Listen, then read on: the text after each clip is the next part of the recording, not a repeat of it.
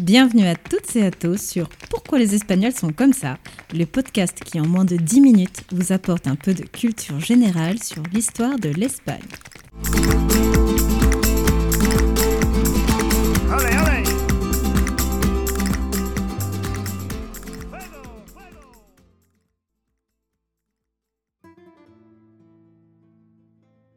Dans ce tout premier épisode, je vais vous présenter la civilisation des Ibères.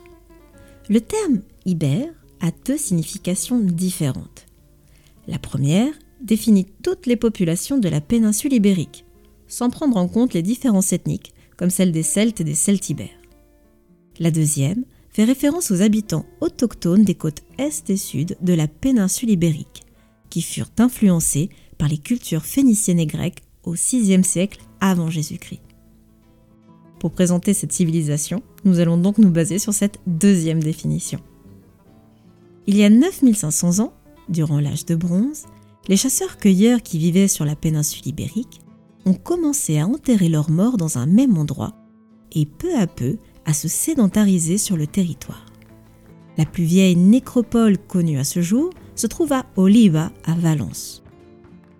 Les Ibères avaient une langue commune que l'on retrouve tout au long de la côte méditerranéenne qui va du Languedoc-Roussillon jusqu'à Alicante.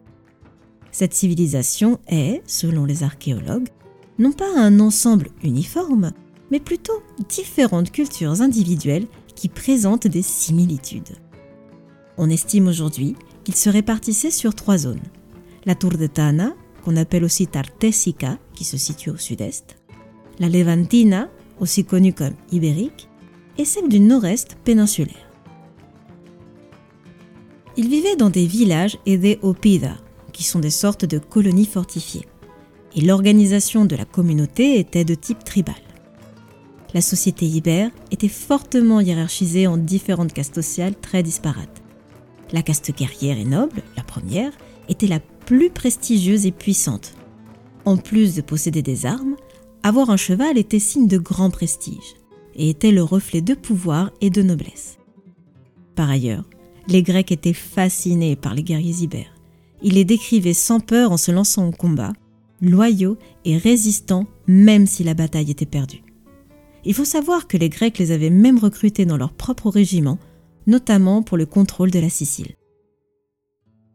La caste sacerdotale était elle aussi importante, où les femmes étaient le lien de la vie et de la mort, les prêtresses jouissaient d'un grand prestige car elles étaient considérées comme le contact privilégié entre les dieux et les hommes.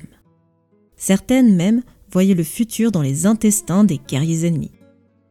Il y avait aussi la caste des artisans, où l'on retrouve les confectionneurs de vêtements, de chaussures, d'amphores et même des armuriers. Enfin, tout en bas de la pyramide, se trouvait le pueblo llano, qui faisait des travaux beaucoup plus difficiles physiquement, comme l'agriculture, ou l'extraction minière par exemple. Les tenues que portaient les Ibères étaient différentes selon leur genre et conditions sociales. La tenue des guerriers était similaire à celle des Romains, avec une bande rouge tissée. Les dames aristocrates portaient des robes colorées et riches. Elles portaient une sorte de tunique qu'elles accessoirisaient avec beaucoup de bracelets et de colliers. Parfois, les Ibères portaient une cape en laine pour le froid, appelée sahoum et se chausser soit avec des sandales qu'on attache tout au long de la jambe jusqu'aux pieds en été, et en hiver des bottes en peau d'animaux. Les premières importantes populations ibériques se trouvent au sud de la péninsule, autour du bassin de Guadalquivir, l'actuelle Andalousie. Le commerce au long a commencé à se développer dès l'arrivée des Phéniciens au IXe siècle avant Jésus-Christ. Car pour les Phéniciens, cette zone présentait un grand intérêt stratégique et commercial. Ils vont donc fonder leur première colonie à Gadir, l'actuel Cadiz, Toscanos, Torre del Mar, Malaca, actuel Malaga, Sexy, la ville de Muñeca, ou Abdera, à Almeria. Grâce au troc, ils vont commercer des produits manufacturés en échange de matières premières, monopolisant le commerce des métaux, comme l'or, l'argent et l'étain, et en impulsant l'industrie du salage pour la conservation des aliments. Leur écriture sera peu à peu adoptée dans des grands centres et sera diffusée jusque dans le sud de la Gaule. Ainsi va se développer la culture tartésienne, que l'on considère aujourd'hui comme la toute première civilisation hispanique. Les habitants, appelés Tartesos, présentent donc des éléments culturels indigènes et phéniciens. La région de l'Èbre, au nord de l'Espagne, est de type agricole. Cette région va connaître un bon développement, et les Ibères de cette région vont développer des relations avec les Gaulois, les Grecs et plus tard les Romains. L'agriculture et l'élevage ont été la base de leur économie. L'agriculture extensive était de mise, et dans certains cas avec des systèmes de jachère, ce qui permettait au sol de se reposer. Les Ibères pratiquaient une agriculture de type méditerranéenne, qui comprenait la culture de l'olivier, de la vigne et des céréales. Les excédents, comme les légumineuses, étaient destinés plutôt au commerce. Elle va connaître une forte croissance de production dans le nord dès l'arrivée des Grecs au VIe siècle avant Jésus-Christ, puis une réelle explosion après la conquête romaine au IIIe et IIe siècle avant Jésus-Christ. La colonisation grecque avait deux objectifs. La première commerciale et la deuxième pour pallier le problème démographique des polices grecques. Ils ont diffusé leur alphabet et l'utilisation de la monnaie. Ils ont échangé avec les autochtones ibères le vin, l'huile, les céramiques, en échange de matières premières, comme l'or, l'argent, le plomb, les céréales et bien d'autres.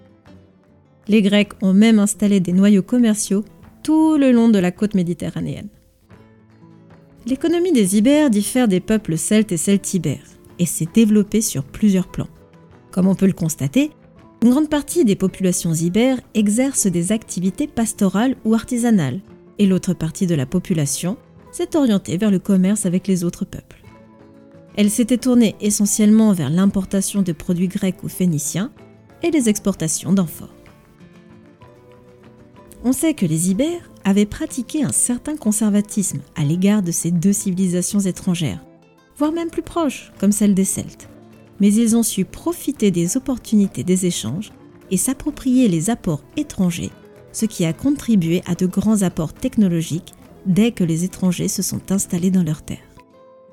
Je vous remercie à tous et je vous dis à la semaine prochaine pour un tout nouvel épisode qui portera lui sur les Celtes.